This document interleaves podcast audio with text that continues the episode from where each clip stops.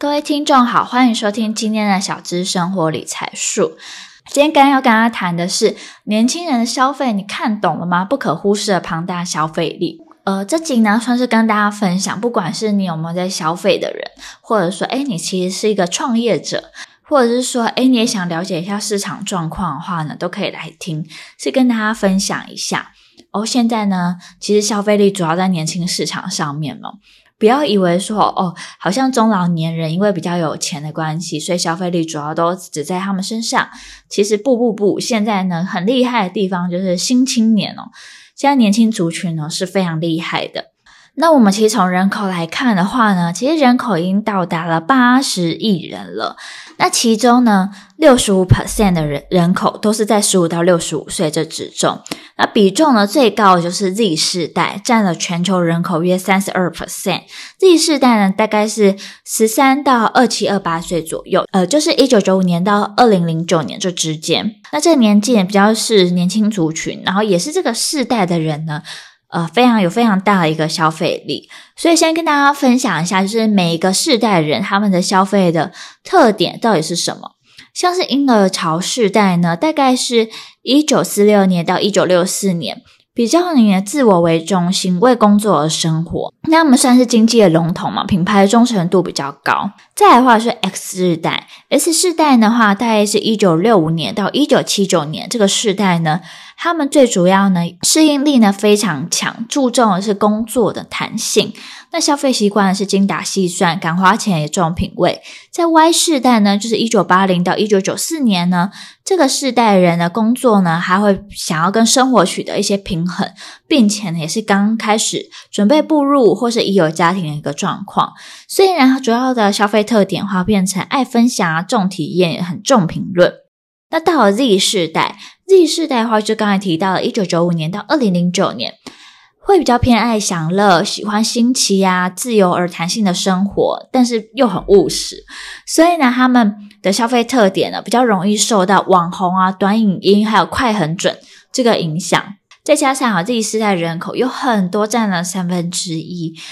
那从二零二零年的资料来看的话，Z 世代族群有近四千四百亿美元的购物力，占了全球消费四十趴，所以是真的很多。那为什么会这么多呢？主要其实是因为现在物价、房价其实都很高。那在人生很苦短的一个状况下的话，大家会觉得说，那我倒不如还是让我们的生活品质过好，消费也比较重质不重量，所以呢，比较不会说买一些很便宜的东西，反而会买一些就是质感好、重视这种哇心灵啊很舒适的感觉的这种状态，并且也非常重颜值这件事情。所以说，现在很多东西都要做漂漂亮亮、很可爱，或者说咖啡厅要做得很韩啊，就是要很有特点，这种都会就是爆红。尤其是这十年来啊，就是韩流侵袭全世界，所以呢，外贸商品、妆容店家都有影响。所以颜值呢，算是 Z 世代族群一个标签，消费诱因就来自于这种产品的高颜值。同时，他们在 ESG 啊、健康这方面呢，也是非常的在行。尤其呢，他们在 ESG 啊、健康饮食方面呢，也是非常的注意的。Z 世代人，在想食物上面的花的时间是非常的多。那从资策会，我们台湾的研究报告也指出说，呃，在疫情过后，Z 世代是最愿意消费、付费的一个族群。那他们在美食旅游大概占了四十九 percent，那超过了就是电影院这一块。所以在食品、咖啡、茶饮、乳制品的消费程度呢，是非常重的。那我觉得这个方面呢，因为我自己其实也算是一个呃 Z 世代 勉强起的进 Z 世代的一个年纪啦，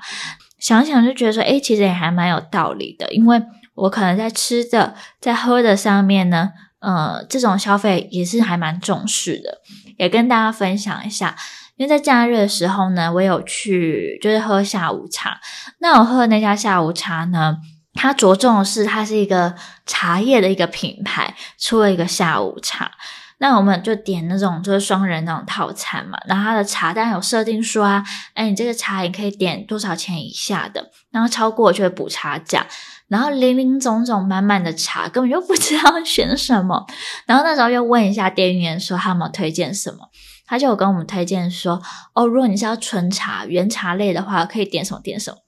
哇，那家茶店的茶真的是超级贵。那时候看到那个价钱，真的觉得有点吓到。反正后来想说没关系，就点了。他们还蛮重品质的，所以呢，他的茶还是那种不能回冲的，所以他泡给你的时候就是泡的那种刚刚好的那种口感。结果我觉得一喝，我觉得哇，这还蛮好喝的。其实原本一开始的时候也觉得说就是顺口啊，没有想到太多。到后来呢，因为我们的甜点非常的多，茶超快就喝完的。那喝完之后呢，我就想说，哎，要不要我们再点一壶？那我们就点一壶那种比较便宜的茶来喝。他们家也有卖那种比较平价的茶，然后那个茶也算是他们的明星商品，就比起我们刚刚喝的那种类型。好，那就点了，然后点那种就最一般啦，英式早餐茶那种。就因为我觉得以以前的时候喝茶包喝的话，也觉得非常好喝，非常顺。结果呢，因为刚刚喝了比较贵的茶，就一喝这个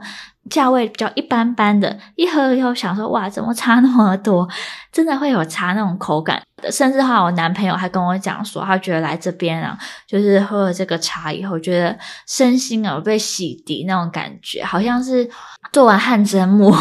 的那种感觉，就是。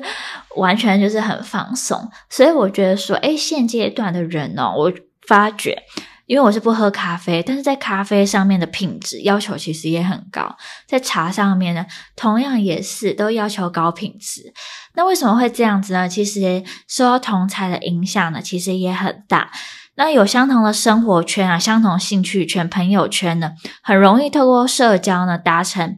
就是一定的一个消费习惯。所以说啊，在社群媒体上就变得非常重要。很长时候都是看到朋友在